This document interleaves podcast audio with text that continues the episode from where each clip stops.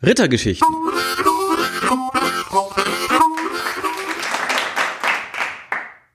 Rudi Völler. In der Weihnachtstradition meiner Familie spielt Rudi Völler eine erstaunlich wichtige Rolle. Deshalb überkommt mich immer, wenn ich ihn sehe, egal zu welcher Jahreszeit, ein wärmendes Gefühl und der Duft von Spekulatius und Lebkuchen scheint in der Luft zu liegen.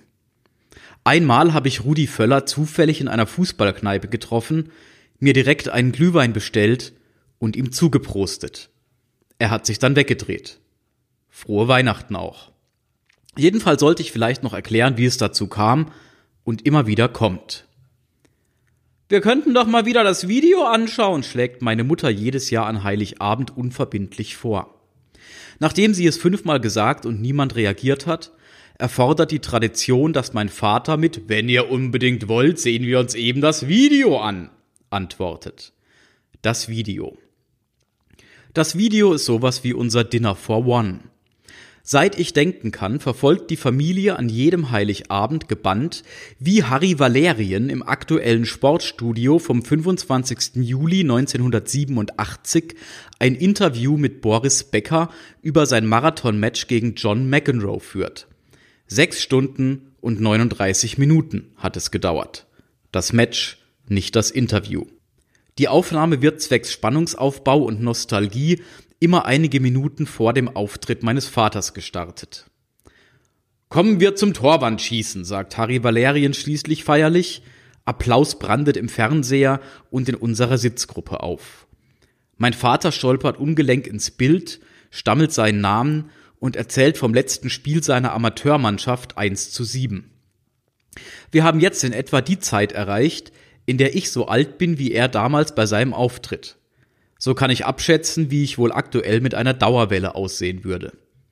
Sein Gegner an der Torwand ist, schon wieder, der als großes Talent und Hitzkopf angekündigte Rudolf Völler mit ziemlich identischer Frisur. Bin mal gespannt, wie es diesmal ausgeht, sagt meine Tante.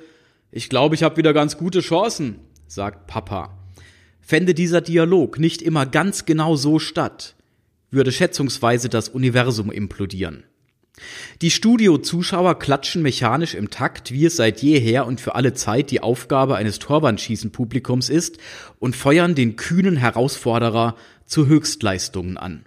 Rudi Völler trifft keinen seiner drei Versuche unten rechts, Papa aber schon den ersten danach zweimal die Kulisse. Völler gleicht mit dem ersten Schuss oben links aus, trifft danach nicht mehr. Mein Vater versenkt den letzten Ball. Im Freudentaumel über seinen Sieg springt er mit dem Rücken zur Kamera herum und umarmt sowohl Völler als auch Valerien, denen es sichtlich unangenehm ist. Beide schubsen ihn leicht von sich weg.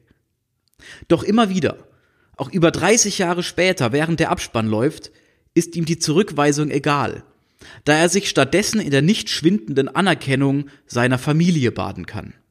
Wir applaudieren frenetisch und fordern Autogramme. Er hat Rudi Völler besiegt. Schon wieder. Das war, das ist unser Weihnachtswunder.